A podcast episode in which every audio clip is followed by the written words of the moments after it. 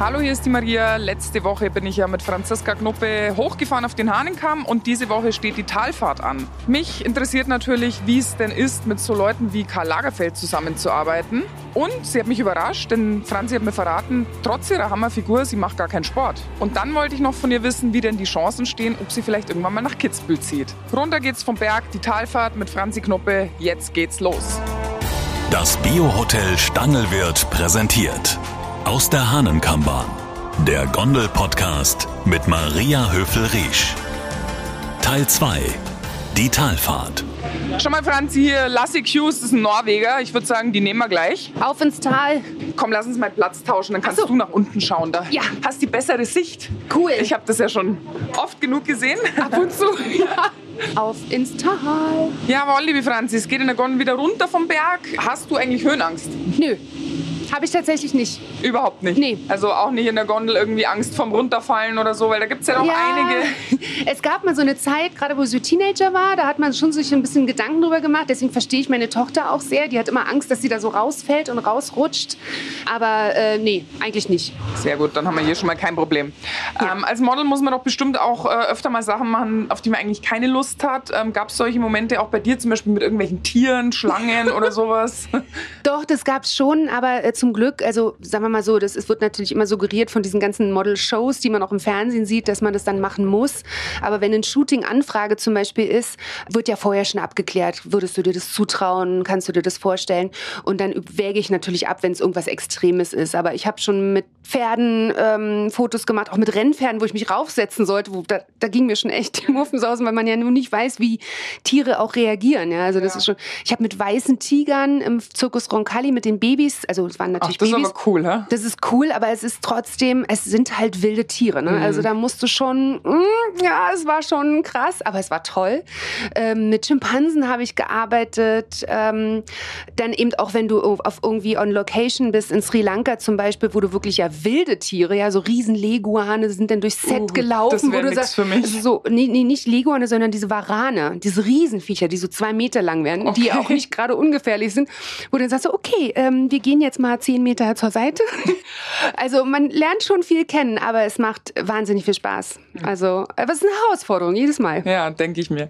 Äh, die der Gondel steht sinnbildlich auch immer für Phasen im Leben, wo es auch mal bergab ging. Ähm, wie gehst du mit solchen Phasen um?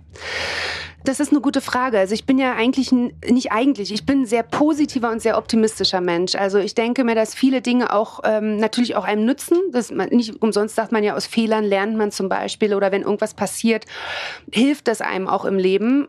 Und ich bin jetzt nicht jemand, der sich jetzt den Kopf darüber zergrübelt und vielleicht auch sogar dran zerbricht, gerade wenn man viele Absagen, zum Beispiel gerade in der Anfangszeit, als ich als Model angefangen habe, da musst du natürlich damit umgehen können, dass man eben auch viele Absagen bekommt.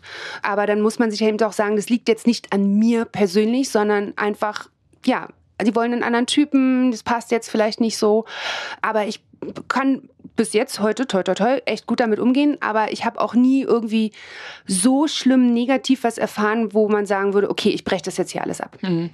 Naja, und solche Sachen darf man sich dann tatsächlich wahrscheinlich nicht so sehr zu Herzen nehmen, Ja. wie du schon gesagt hast. Und nicht persönlich nehmen. Genau. Äh, wenn ich mir anschaue, mit wem du schon alles zusammengearbeitet hast, für welche Marken du schon vor der Kamera gestanden hast, wow, das ist wirklich außergewöhnlich. äh, Gab es Begegnungen in deiner Karriere, die dich nachhaltig geprägt oder begeistert haben? Wie war das zum Beispiel mit Karl Lagerfeld? Das würde mich mal interessieren.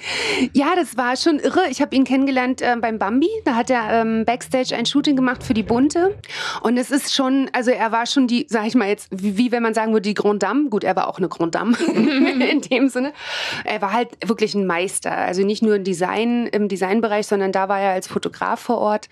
Und ähm, das ist schon so sehr ja, unterwürfig hat man sich da schon fast gefühlt, weil man sich dachte, okay, wenn man mit ihm normal geredet hat, ist der hat ja auch ganz normal geantwortet, aber man fühlt sich schon als eine ganz kleine Figur neben Mhm. Bisschen ihm. eingeschüchtert. Ja, ein bisschen obwohl, obwohl er ja, eingeschüchtert. glaube ich, so klein ist, oder? Ja, ja, ja, aber, ähm, Aber er, hat ist. Er, ist, er hat eine wahnsinnige Aura und äh, oder gehabt, aber äh, für mich ja immer noch. Aber ich habe schon wirklich tolle Menschen in meiner Karriere kennengelernt und gerade die, wo man viel Angst davor hatte, waren dann eigentlich die coolsten. Ja, okay. Also, Interessant. Das hat mich dann manchmal auch überrascht, gerade wenn man von Menschen so ein, so ein Bild auch hat, wo man sagte, zum Beispiel Peter Lindbergh war, als ich mit dem geshootet habe in New York, ich hatte so viel Schiss, ich habe mir wirklich vor Angst was in die Hosen gemacht. Und der war so cool, der kam auf mich zu und hat in Deutsch mit mir geredet, mit seinem ganzen Team in Englisch und sagte, Franzi, wir kriegen das schon hin, wir machen das, du machst das so und so und so und hat mich immer zur Seite genommen und hat mich sozusagen durch den Job geteacht und das war war echt cool. Ich war äh, total begeistert. Okay. Ähm, du lebst in Potsdam. Wie sieht dein Alltag als Topmodel aus? Stimmen denn die Vorurteile, dass Models äh, nichts im Kühlschrank haben außer Licht? Nein, also unser Kühlschrank ist fast immer voll, wenn ich zu Hause bin. ähm, da bin ich dann wirklich auch Hausfrau und Mutter und ich koche fast jeden Abend äh, für unsere Familie. Ich liebe das auch zu kochen, ähm, weil das einfach, das gehört auch, Genuss gehört auch zum Leben dazu. Und ähm, das merkt man auch, wenn ein Mensch sich zum Beispiel ja so zurückhalten muss. Und ich habe viele natürlich auch in der Karriere erlebt, die dann wirklich den ganzen Abend wirklich original vor einem Salatblatt und einem Glas Wasser gesessen haben, wo ich mir denke, so, das ist doch auch dann kein Spaß am Leben. Also man muss das auch genießen können. Und das siehst du den Menschen aber auch an. Das ist dann auch keine Freude im Gesicht. Ja. Und äh, dann habe ich lieber ein Kilo mehr, bin aber trotzdem happy mit mir selber, als wenn ich sage, ich muss mich jetzt hier irgendwie zurückziehen und gar nichts mehr machen. Das macht ja, ja keinen gut, Spaß. Also das Kilo mehr, äh, da wüsste ich jetzt nicht, wo das wäre. aber ähm, ja, wie schaffst du es, äh, so schlank und fit zu bleiben? Machst du viel Sport? Nee. Das ist unfassbar. Das ist so ungerecht. Nein, ich habe ja schon gesagt, also ich bin kein Mensch, der wirklich sich bequem lange zum Beispiel für Fernsehabende auf die Couch hockt. So, ich sitze lustigerweise auch immer auf dem Fußboden im Schneidersitz vor dem Wohnzimmertisch und bin eigentlich nur am Rumrennen.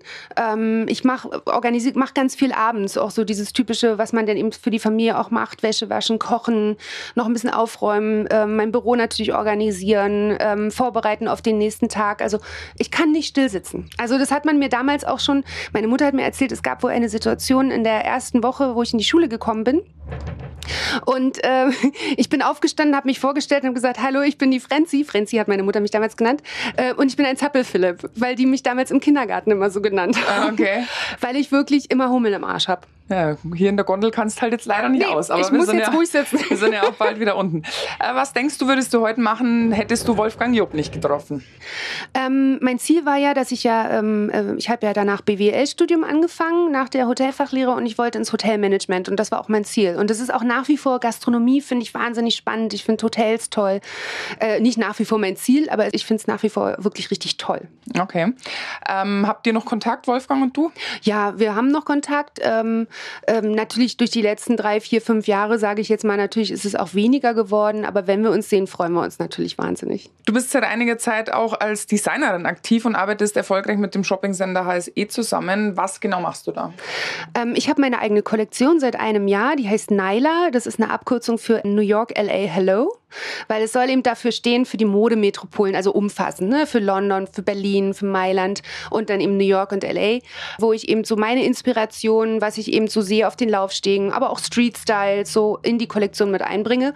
Natürlich zugeschnitten auf die HSE-Kunden, sage ich jetzt mal, weil das ist natürlich nochmal was anderes als jetzt die typische Frau, die so shoppen geht. Aber ich muss natürlich dazu sagen, ich bediene natürlich auch ein Metier, meines Alters. Obwohl ich mich nicht so fühle, spreche ich für die Frau ab 50. naja, da hast du ja schon noch ein paar Jährchen. Naja.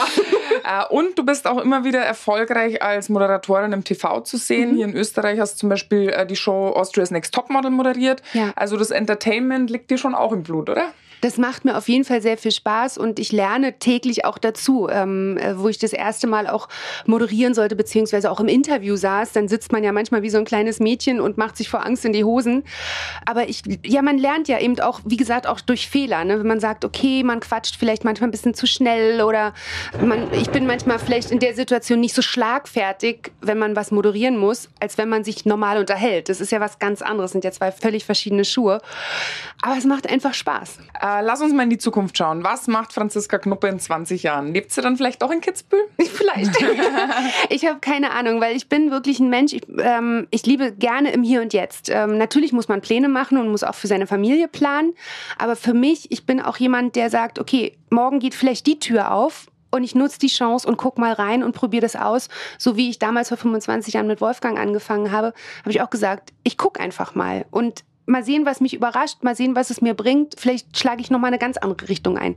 Aber momentan läuft alles super und ich bin ganz happy. Ja, wir sind gespannt, was noch alles kommt. Äh, liebe Franzi, wir nähern uns der Talstation. Äh, meine Gäste haben hier im Gondel-Podcast immer das letzte Wort. Äh, deine ganz persönliche Liebeserklärung an Kitzbühel, bitte. Meine ganz persönliche Liebeserklärung. Also, liebes Kitzbühel, liebes Tirol, ähm, ich liebe es hier zu sein. Ich liebe euer Essen. Ich liebe eure Menschen, die hier leben.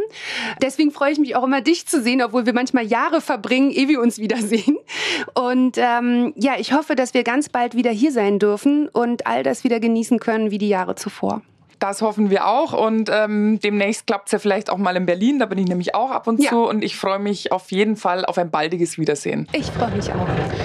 Wir fahren rein in die Talstation. Es hat mir sehr viel Spaß gemacht, liebe Franzi. Ich hoffe dir auch und bis ganz bald. Es hat mir auch sehr viel Spaß gemacht. Vielen lieben Dank, liebe Maria. So, dann steigen wir wieder aus. Jo. Und nächste Woche ein neuer Gast, eine neue Bergfahrt in der Hahnenkammbahn. Der Gondel-Podcast mit Maria Höfel-Riesch. Ein Podcast vom Biohotel Stangelwirt und All Ears on You.